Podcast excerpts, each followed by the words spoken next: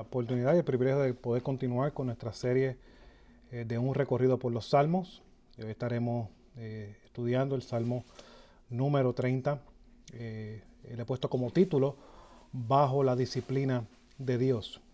Salmo muy interesante.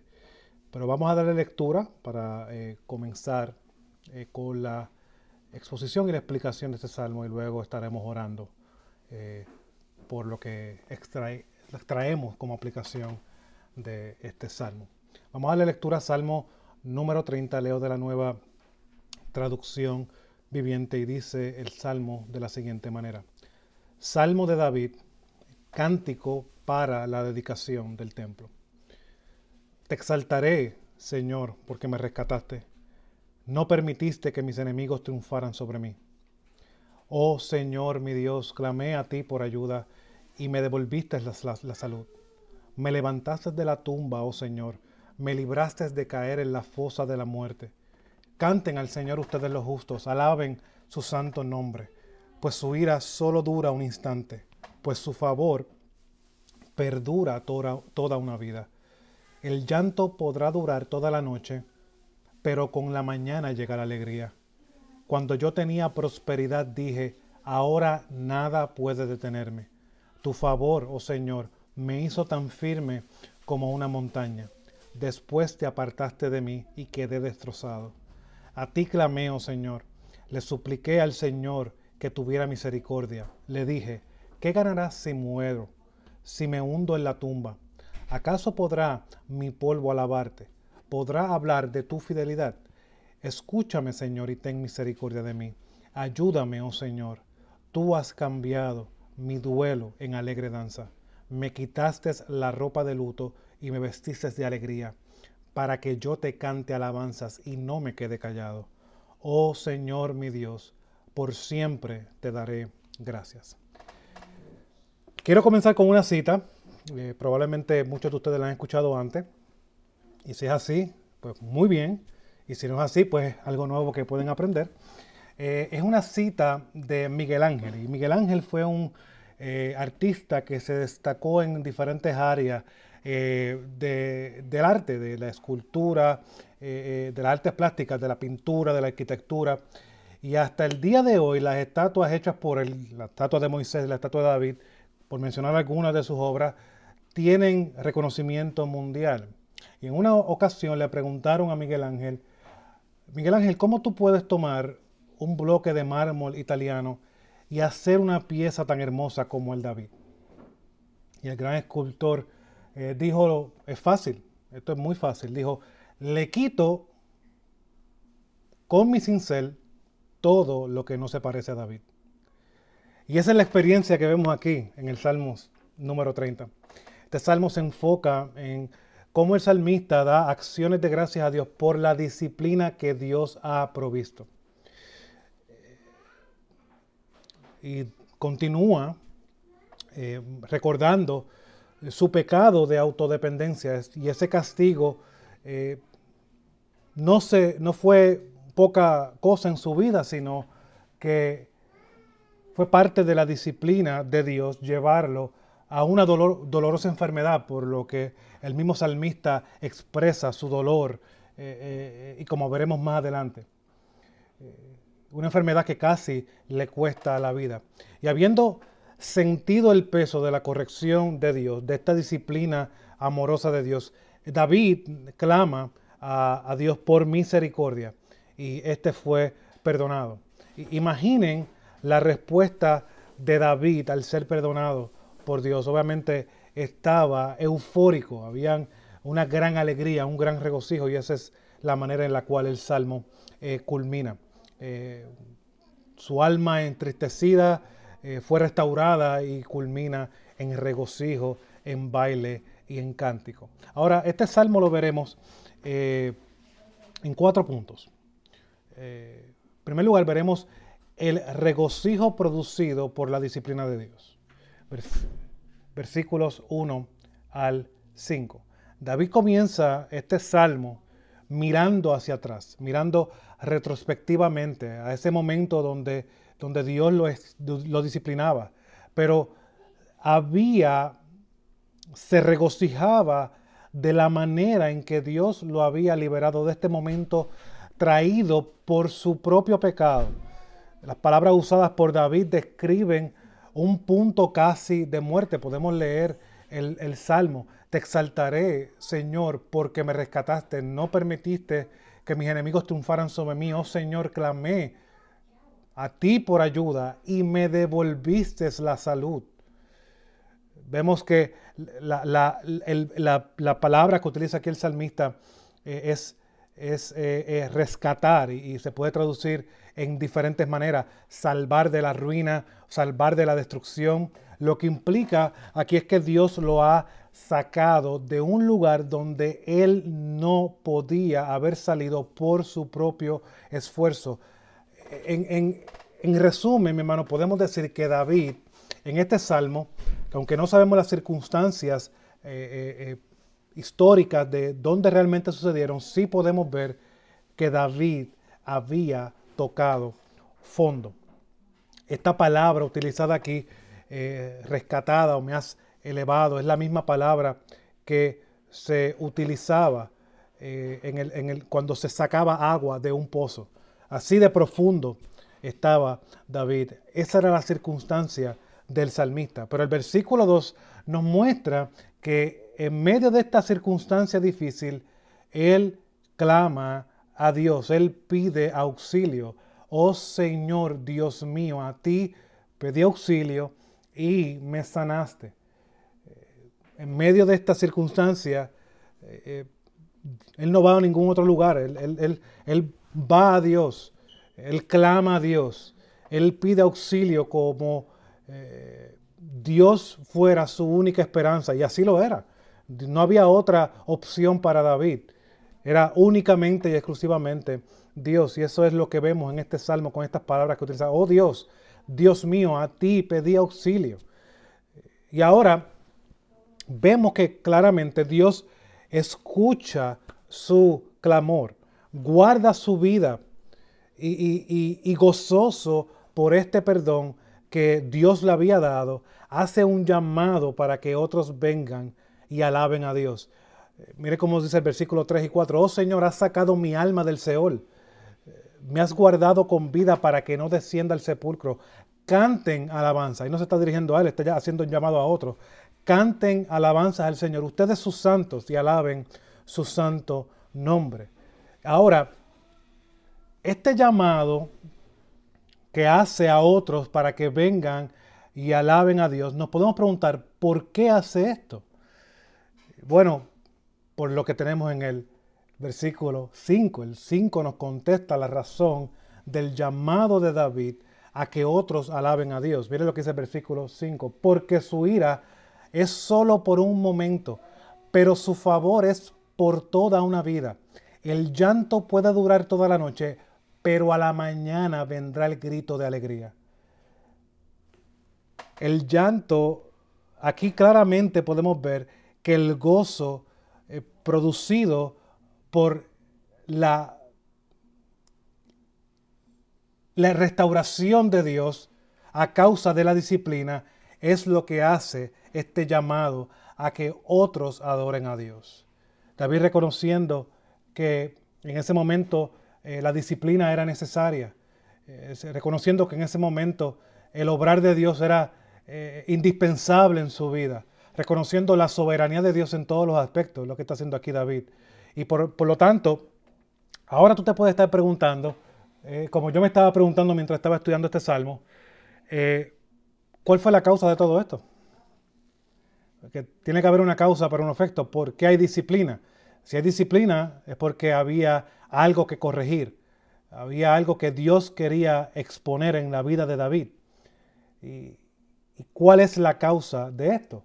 Bueno, esto claramente nos lleva a nuestro segundo punto y es la razón de la disciplina de Dios. El Salmo comienza dejándonos ver eh, el regocijo producido por la disciplina de Dios y el versículo 6 nos muestra la razón de esta disciplina. Miren lo que dice. En cuanto a mí, en mi prosperidad dije, jamás seré conmovido.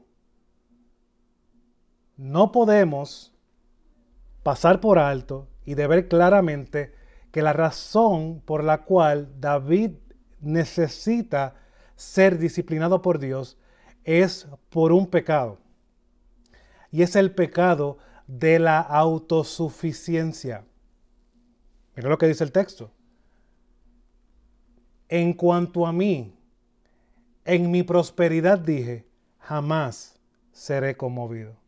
Meditando en esto, dice, wow, David está hablando aquí, y obviamente podemos ver, y cuando está leyendo, bueno, David está aclamando a que este regocijo es producido por la disciplina de Dios. Versículo 6 nos muestra la razón, y es una eh, autosuficiencia que él está mostrando. Él está poniendo como que él es el centro de todo. Y meditando esto, no encontraba cómo esto encajaba. Porque yo sé, y obviamente al leer la Biblia y, mirando atrás, puedo ver que la autosuficiencia es la causa de muchos de nuestros pecados. Y, de mayormente del pecado de nuestros padres Adán y Eva. Pero no encontraba una relación y, mientras buscaba más información sobre esto, eh, para poder presentarle este salmo hoy, encontró lo siguiente y quiero leer esta cita del diccionario bíblico ilustrado. Y miren cómo define la soberbia. Yo quiero que presten mucha atención. Soberbia.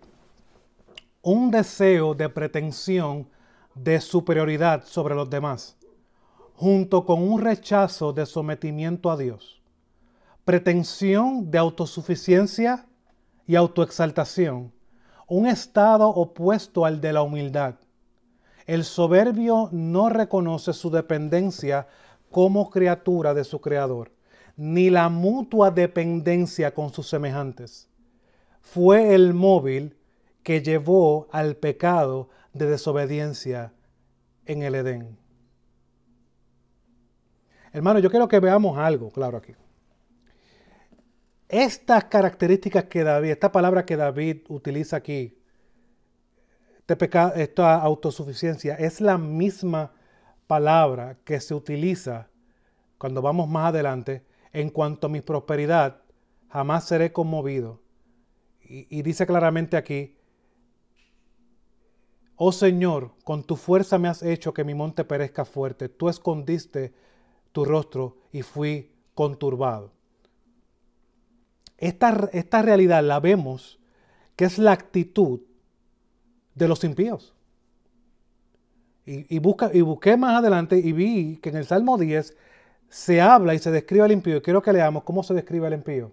En el Salmo 10, versículo 4 al 6. El impío en la arrogancia de su rostro no busca a Dios.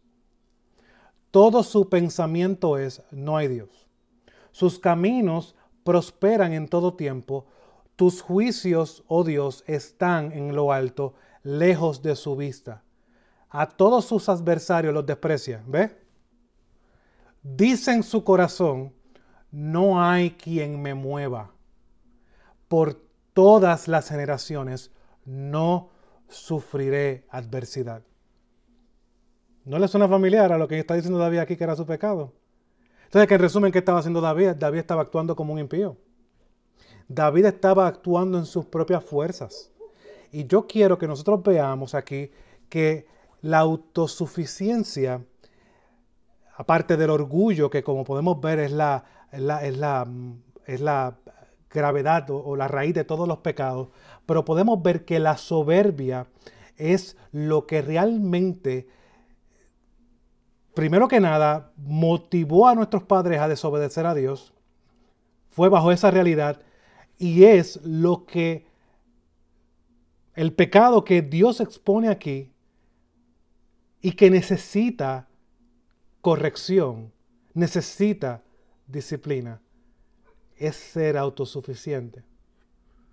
Bueno, y esto lo podemos hacer de diferentes maneras. Muchas veces podemos ver que nuestra vida espiritual puede estar bien, pero realmente cuando evaluamos y nos examinamos, el pecado de la autosuficiencia o la soberbia puede estar en cualquier aspecto de nuestra vida. Hermano, puede estar en la manera en cómo tratamos a nuestra pareja.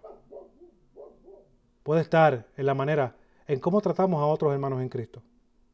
Puede estar en la manera en que criamos a nuestros hijos. Puede estar en la manera en que nos desempeñamos en nuestro trabajo.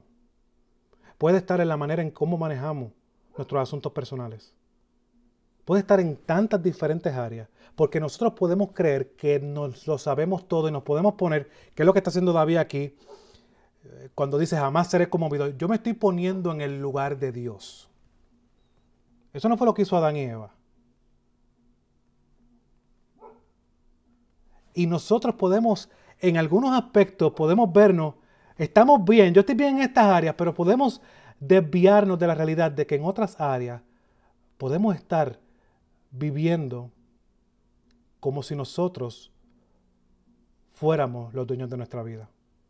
Bueno, cuando a veces no buscamos corrección, cuando a veces no buscamos consejo, eso es vivir bajo la realidad de que yo soy autosuficiente.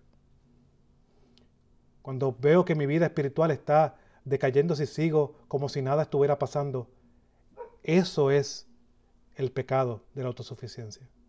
Por lo tanto, mi hermano, no tomemos esto por alto, decir que bueno, y nosotros a veces somos prácticos, decir, bueno, pues pecar es dejar de tomar, dejar de hacer ciertas cosas, dejar de usar drogas. No, no, mi hermano, el pecado es cualquier cosa que ataque la gloria de Dios. Y el nosotros olvidarnos, como el, salmista va a recordar aquí más adelante, de dónde Dios nos sacó, estamos haciéndonos como si fuéramos suficientes en nosotros mismos. Y debemos evaluarnos.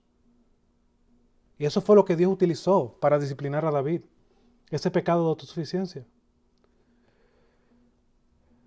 Esta es la causa que ahora sigue y nos lleva a nuestro tercer punto. Miren la razón de la disciplina de Dios. Ahora vamos a ver la realidad de la disciplina de Dios, versículo 7. Tu favor, oh Señor, me hizo tan firme como una montaña, después apartaste, te apartaste de mí y quedé destrozado. Ahí está la realidad de la disciplina de Dios. Vemos la manera en que esto sucede, vemos la disciplina en su máxima expresión, y es que Dios se aparta de David. Ahora, ¿por qué Dios se aparta de David? Bueno, es sencillo.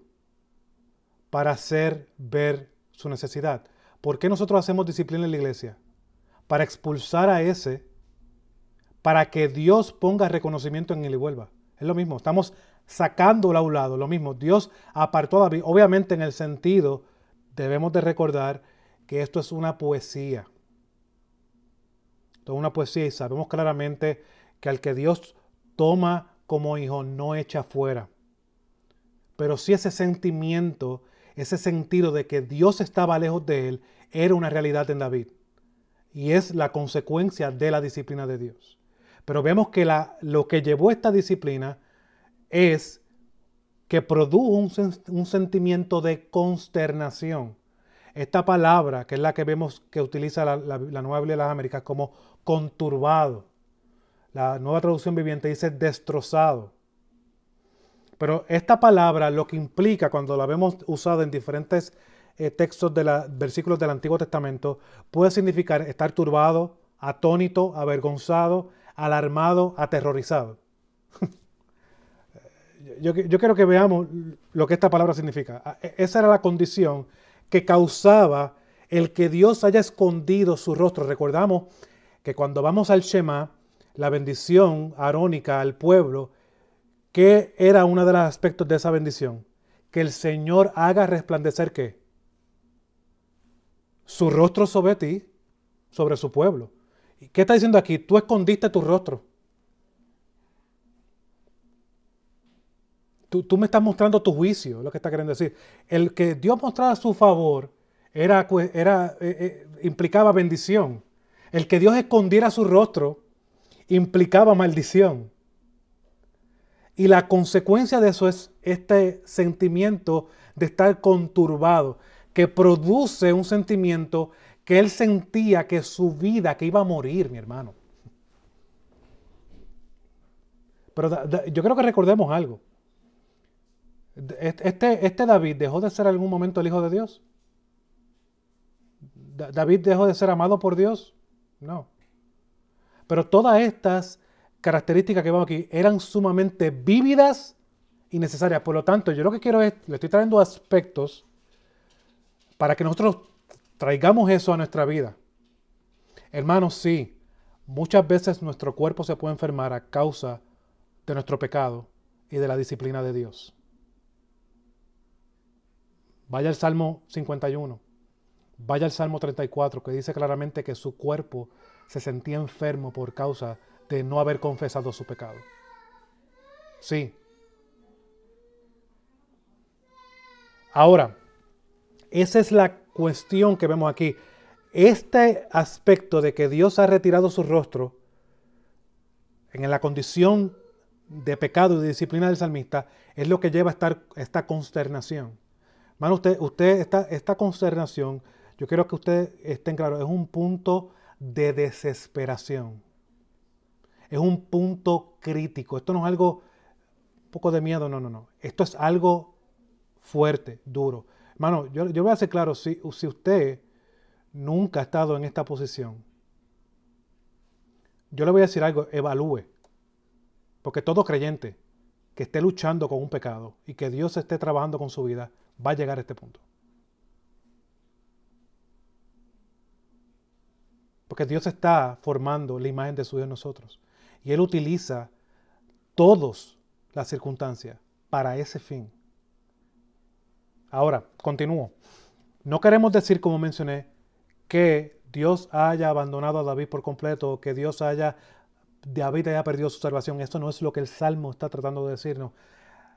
David lo que está queriendo decir es que está explicando de una manera poética cómo se sentía en ese momento mientras recibía la corrección amorosa de Dios. ¿Cómo sabemos que es amorosa? Bueno, porque tenemos el texto de Hebreos capítulo 12. Y la Biblia hay que interpretarla dentro de la Biblia misma. Y Hebreos capítulo 12, versículo 4 al 11, voy a tomarme la libertad de leer estos versículos para que tengamos un concepto más claro. Dice lo siguiente sobre la disciplina de Dios. Porque todavía en su lucha contra el pecado, ustedes no han resistido hasta el punto de derramar sangre. Además, han olvidado la exhortación que como a hijos se les dirige. Aquí el autor de Hebreos voy a citar la Biblia. Y dice lo siguiente, hijo mío, no tengas en poco la disciplina del Señor, ni te desanimes al ser reprendido por Él.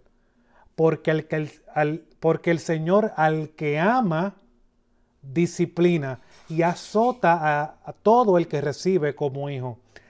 Es para su corrección que sufren. Hermano, ¿y cómo cae aquí el sufrimiento con el amor?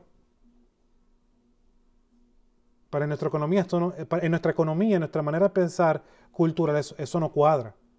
Para la economía de Dios, con, el, con sus propósitos de santificación, sí. Porque Él utiliza la realidad del sufrimiento, no con el fin de hacernos daño, sino con el fin de producir frutos, con el fin de formar la imagen de su Hijo, como veremos más aquí que nos dice. Dice esto, Dios los trata como a hijos. ¿Por qué? Y ahí viene a traer una ilustración de algo cotidiano. ¿Qué hijo hay a quien su padre no discipline.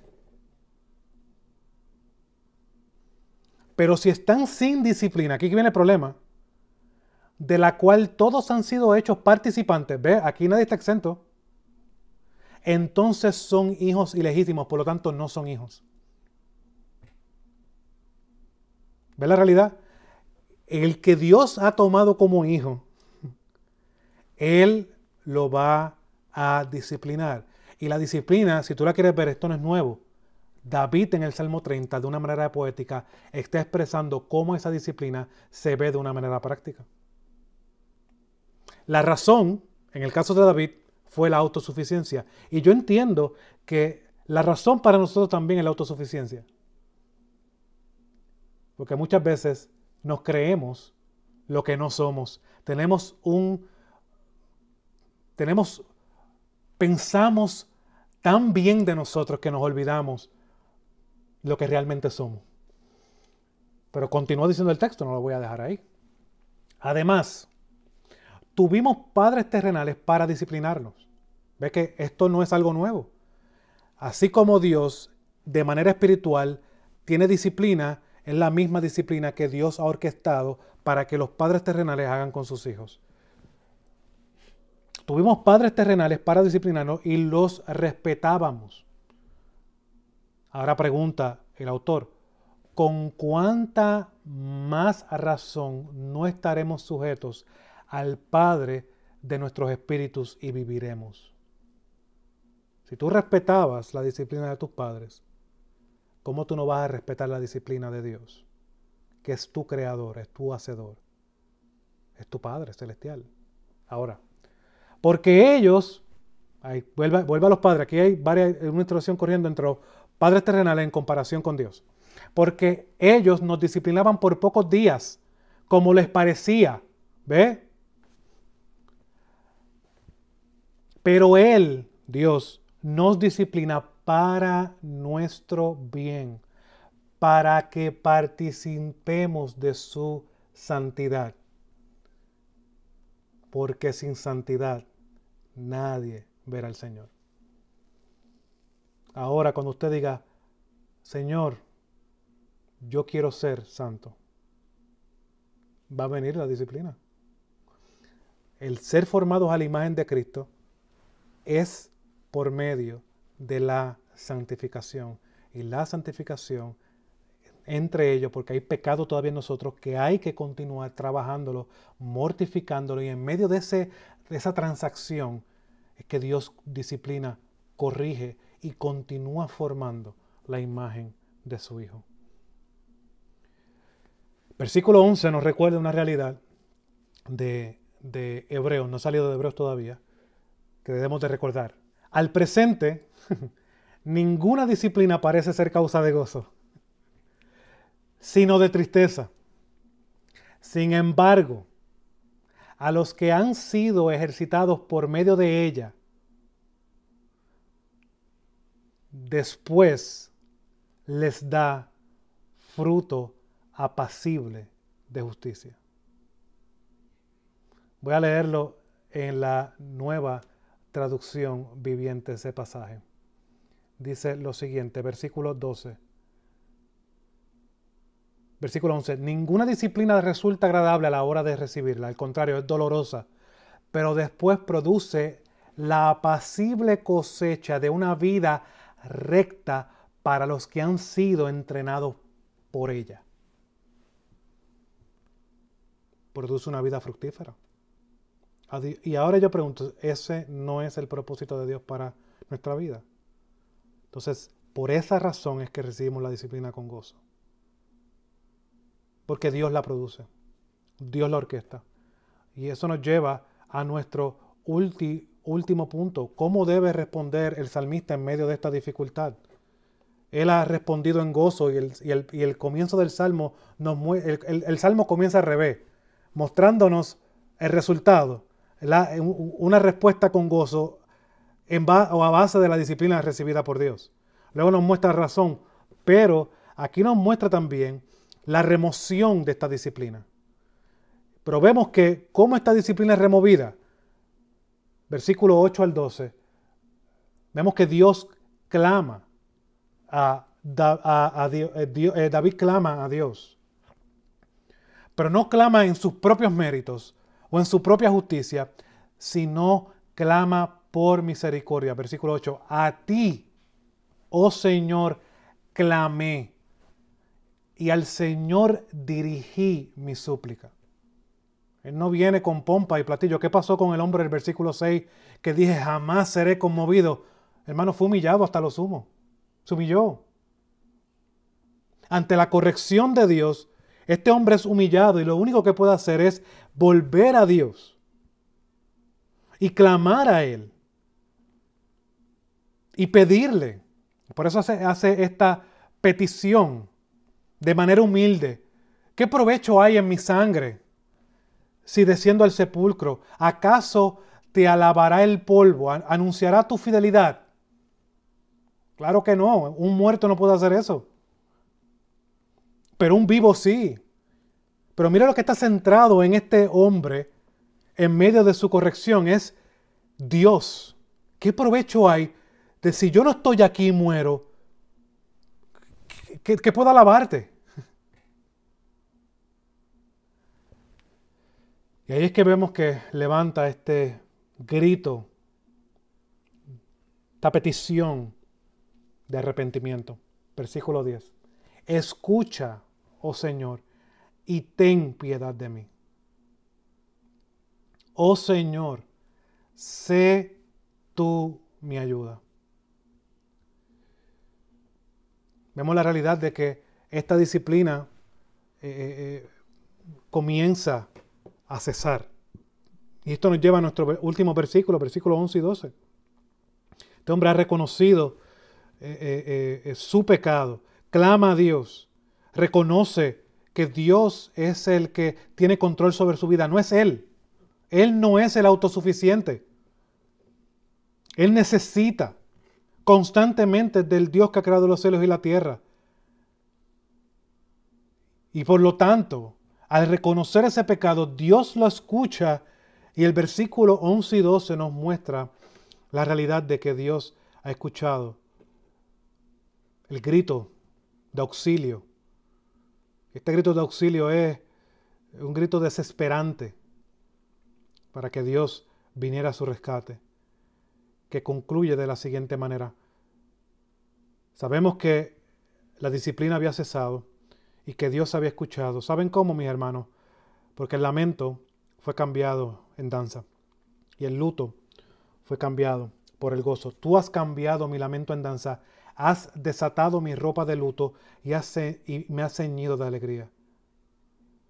Pero aquí vemos la expresión de este salmista. Sabemos claramente que en el Antiguo Testamento el ponerse, el, llenarse las cabezas de ceniza, raparse la cabeza, llenarse la, cabeza de ceniza y ponerse eh, eh, la, ropa de saco era expresión de luto.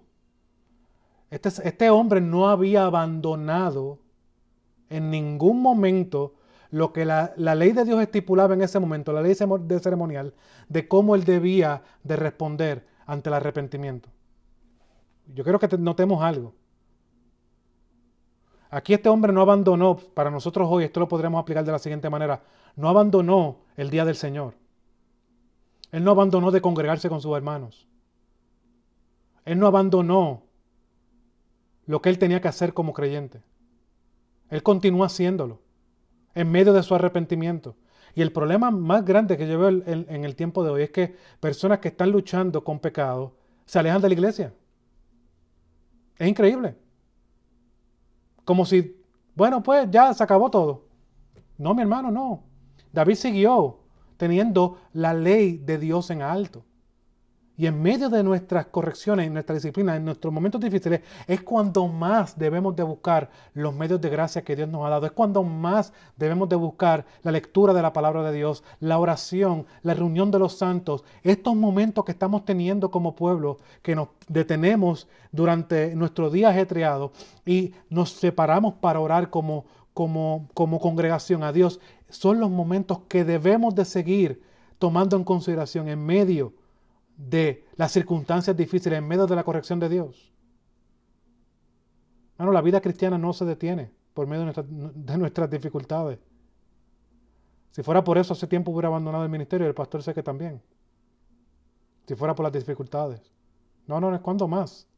Debemos de buscar. Y eso lo vemos aquí, que David no abandonó la realidad. Él tomaba lo que Dios había dado en serio. Él tomaba la palabra de Dios en serio.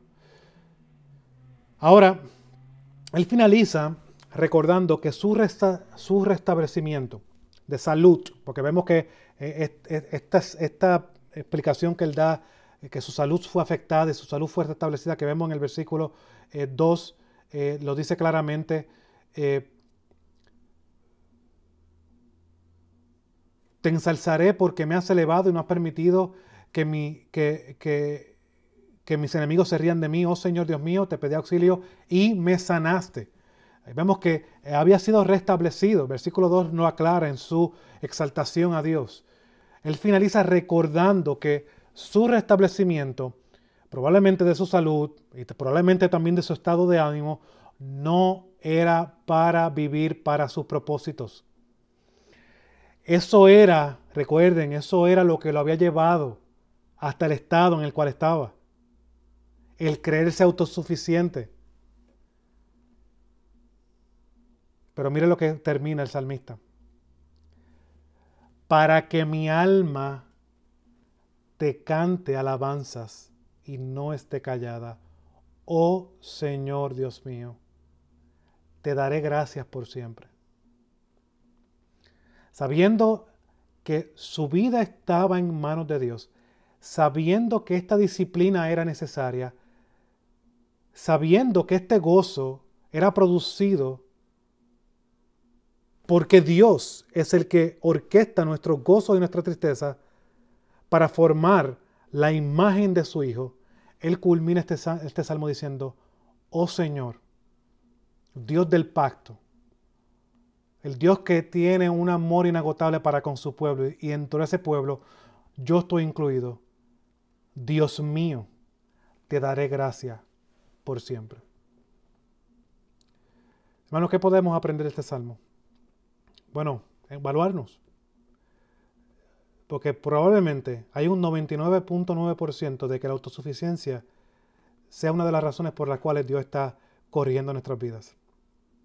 De alguna manera u otra, Segundo lugar, ver que la disciplina es necesaria para nuestra vida cristiana.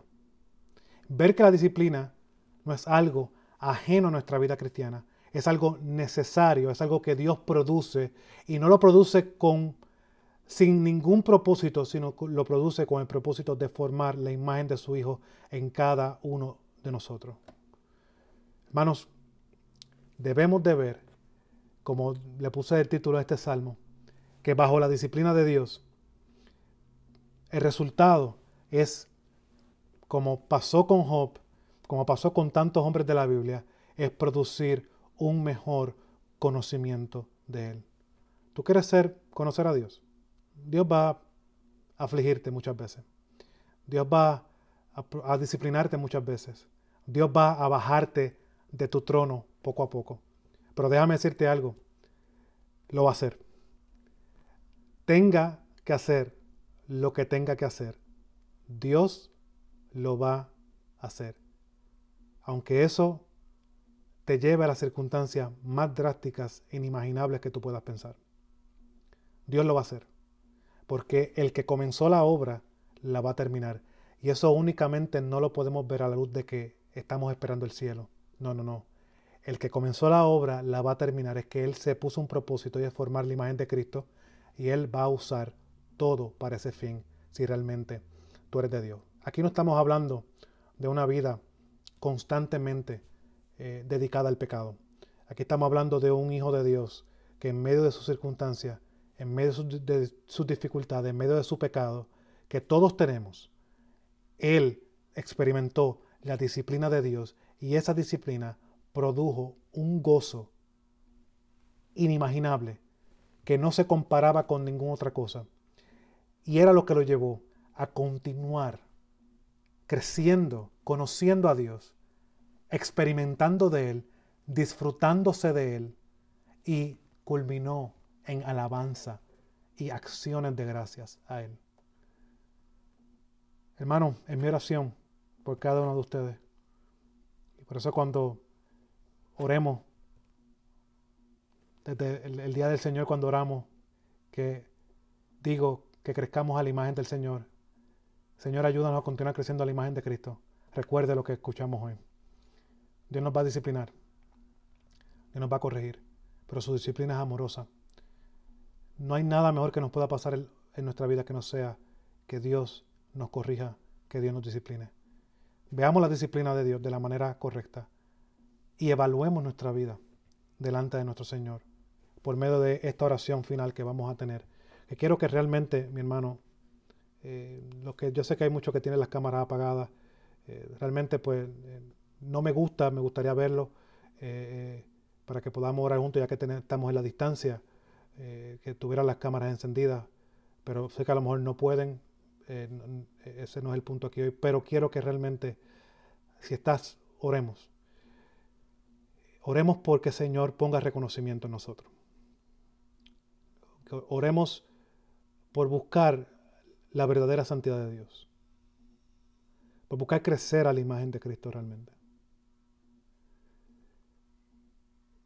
Y de deleitarnos en Él más y más en medio de nuestras circunstancias. Hermanos, vivimos tiempos, y aunque pues esta sea la única oración que hagamos, hermanos, vivimos tiempos difíciles, en los que lamentablemente, yo le voy a ser sincero, la iglesia no se diferencia nada al mundo. Y es por este pecado de autosuficiencia. Nos hemos olvidado de Dios.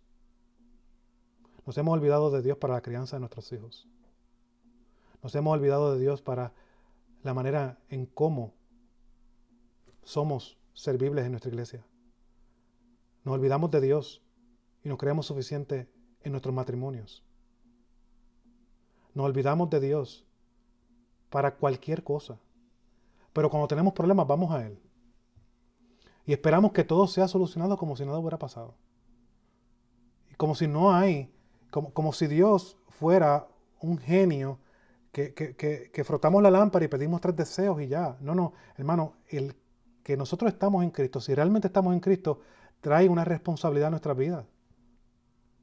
Y una responsabilidad que si realmente somos de Él, Él nos va a cambiar. Eso no es opcional. Eso no es, vamos a ver qué pasa. Él nos va a pasar por el fuego para realmente sacar y purificarnos. Él nos va a tomar como el oro y va a ponernos por el fuego a sacar todas las impurezas, porque Él nos va a presentar delante de Él santos y sin manchas. Y para eso, mi hermano, Él va a utilizar estos sentimientos de David que se sintió como si se fuera a morir. No, hermano, yo, yo quiero que oremos. Si, si usted está como que medio, medio, bueno, pues que no estoy muy... para que abandone ese estado de tibieza. Y realmente hoy sea un día que usted diga, Señor, yo quiero, porque he visto, he sido convencido por tu palabra. Yo aquí no te he hablado de mi ejemplo, yo no te he hablado aquí de lo que yo siento, mi experiencia. Yo te he hablado aquí de lo que David, un hombre de Dios, percibió en un momento donde la disciplina de Dios estaba sobre de él. Y eso fue lo que produjo gozo en su vida. No fue que la circunstancia se restableció, no fue que las cosas se, pusieron en el reino bien, no, no, no. Es que él conoció a Dios y ese conocimiento de Dios resultó en una alabanza continua a Dios. Eso fue lo que causó el gozo de David. Yo quiero que oremos.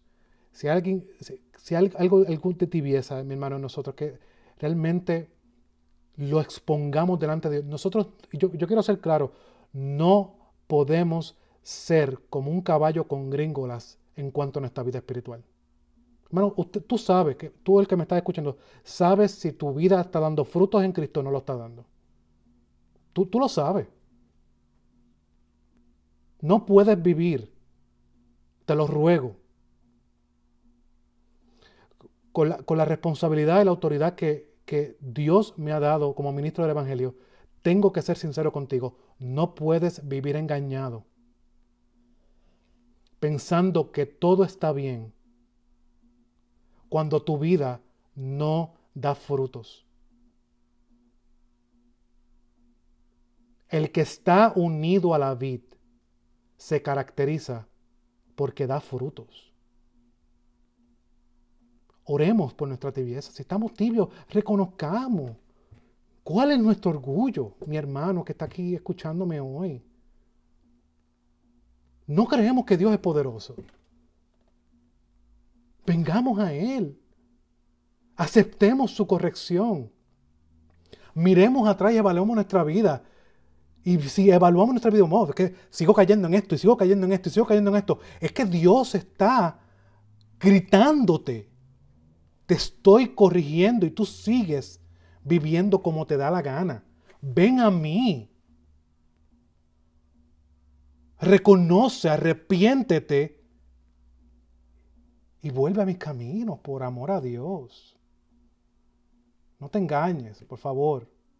Esto no se trata de los años que lleves, esto no se trata de que asistes a una iglesia bíblica o asististe a una iglesia o estás 10 años, 15 años o tuviste buenos pastores. Hermano, hay gente en la iglesia de John MacArthur que se va a perder. Hay gente en la iglesia de Suel Michelin que a lo mejor no son creyentes. No tiene que ver eso. Es que nosotros lleguemos a un entendimiento bíblico de cómo está nuestra relación con Dios. Estamos realmente percibiendo eso en nuestra vida.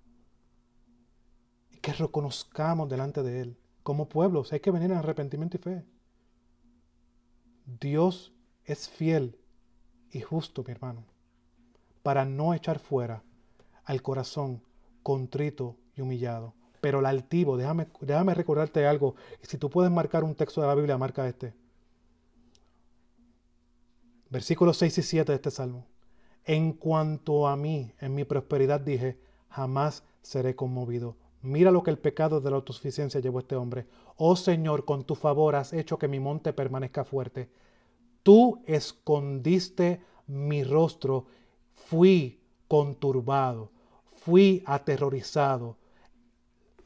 Hubo consternación en mí. Eso es lo que causa. Reconozcamos eso. Que Dios está trabajando va a consternarse. Mira tu vida y te, causa, te, consternas. Yo he estado en esos momentos que mi vida es consternada a, causa de pecados. Que Dios trabaja en mi vida. Pero sí, hay consternación. Hay lágrimas, hay llanto, hay dolor. Si, si tú estás viviendo como si nada de esto te importara, ven a Cristo en arrepentimiento y fe. Pero no, como dice, dijo una vez el doctor Steve Lawson, no digas que eres cristiano porque estás haciendo una mala representación de que es un cristiano. Un cristiano sufre por su pecado. Un cristiano es consternado por su pecado. ¿Saben por qué? Porque ese pecado fue el que llevó a su Salvador a morir en una cruz, como un criminal. Ese es el pecado que llevó a nuestro Salvador a venir a este mundo, a nacer como cualquier hombre, a nacer, a no tener ni lugar de donde nacer, a, no tener un lugar donde recostarnos su cabeza, para que ahora nosotros tengamos una morada que Él está preparando, para que ahora nosotros tenemos un lugar donde descansar, para que ahora nosotros tengamos esperanza de vida, para que ahora nosotros tengamos plenitud de gozo en Él. Él vino y se humilló hasta lo sumo por ti y por mí.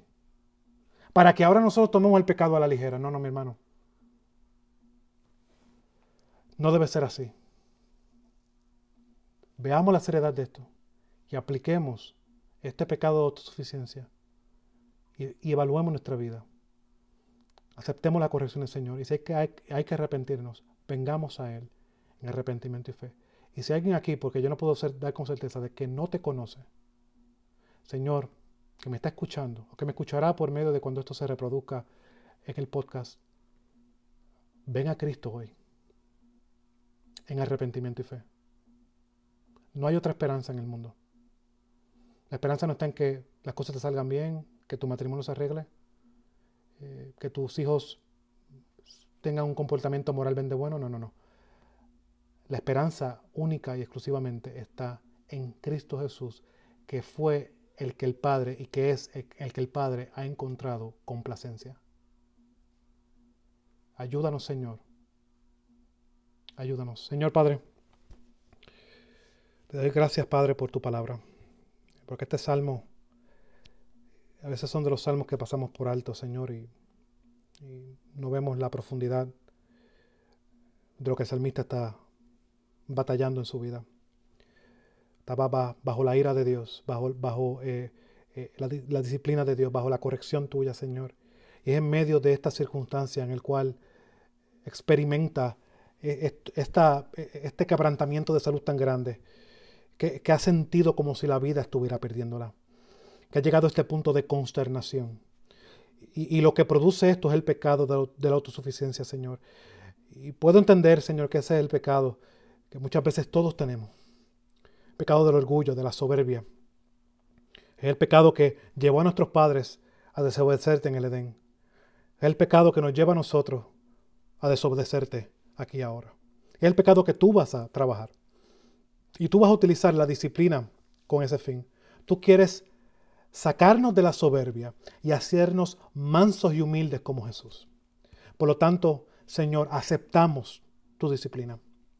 Con, aceptamos tu disciplina con gozo, con regocijo, porque sabemos que nosotros estábamos sin propósito en este mundo y sin Dios, y ahora en Cristo, por el cual éramos enemigos y ahora somos hechos aceptos, somos hechos parte de tu familia. Tú te has determinado formar la imagen de Jesús. Y sabemos que necesitamos ser transformados de gloria en gloria. Y tú has dado tu Espíritu Santo para esa santificación, pero también tu disciplina, tu corrección, que tú orquestaste, Señor. Porque si tú eres soberano, tú lo orquestas todo, como cantamos en la alabanza, que ahora mismo no recuerdo el nombre, que tú orquestas nuestros gozos y nuestras tristezas. Así, de esa manera, tú orquestas todo para nuestra vida. Y orquestas tu disciplina. Con el fin de que produzca una vida justa, una vida que te exalte, una vida que te glorifique, una vida que sea lo correspondiente a uno que ha sido llamado por Dios. Porque cuando las cosas son llamadas por ti, no se sujetan, no, no, se, no, salen de tu autoridad. El mar cuando tú comandaste a Moisés a que lo abriera, el mar abrió. Así de igual manera cuando Lázaro es llamado de la tumba, él salió afuera. Lo que tú has llamado, Señor, produce frutos, se ve. Y tenemos que llegar a la conclusión que muchas veces esos frutos no se ven en nuestras vidas, Señor. Por eso venimos a ti en arrepentimiento y fe, porque muchas veces la disciplina, las cosas que suceden a tu alrededor son producto de tu disciplina y a veces, Padre, la pasamos por alto. Señor, no nos hagas ciegos a tu disciplina. Abre nuestros ojos para que la podamos aceptar, para que podamos entenderla, Señor, y que podamos responder de la manera que respondió David, clamando al único Dios que tiene control de nuestra vida, bajando a nuestro lugar, de uno altivo a uno humilde, que reconoce que el Señor es el único que puede escuchar sus súplicas, reconociendo que el Señor es el único que puede cambiar sus circunstancias, para que podamos, como David, experimentar ese gozo de que nuestra, nuestro lamento haya sido cambiado en danza y nuestro luto en gozo. Señor, ayúdanos. Padre, que haya unanimidad en nosotros. Que nosotros como pueblo no haya otra cosa en mente que no sea el exaltarte. El vivir una vida para tu gloria. El que tener unas familias que te exalten. No para vernos bien. No para que las cosas nos salgan bien y haya paz. Esa paz mundana que buscamos muchas veces. Sino que en medio de la aflicción, en medio de la tempestad, podamos tener la verdadera paz. La paz, como decía Pablo, yo delante de Dios estoy tranquilo. He corrido la carrera. He guardado la fe. Estoy listo para ser derramado. Esa es la paz que aunque la muerte está cerca, no hay nada que lo conmueva porque Él sabe que Él está bien con Dios. Que esa sea la paz que nos defienda a nosotros. Ayúdanos, Señor. Te necesitamos. No somos autosuficientes. Yo sé que ninguno de mis hermanos aquí, aunque muchas veces actuamos de la misma manera, sabe que no somos autosuficientes. Ayúdanos, Señor. Y voy a hacer esta oración a que hagas con nosotros lo que tengas que hacer, con tal de que tú formes la imagen de tu Hijo en nosotros. Rompe con nuestro orgullo, Padre. Rompe con nuestra soberbia. Con tal de parecernos más a Cristo. Con tal de experimentar el verdadero gozo. Con tal de deleitarnos en ti y conocerte más, Señor. Te lo pedimos, Señor, y te lo rogamos en el nombre de tu amado Jesús. Amén y amén.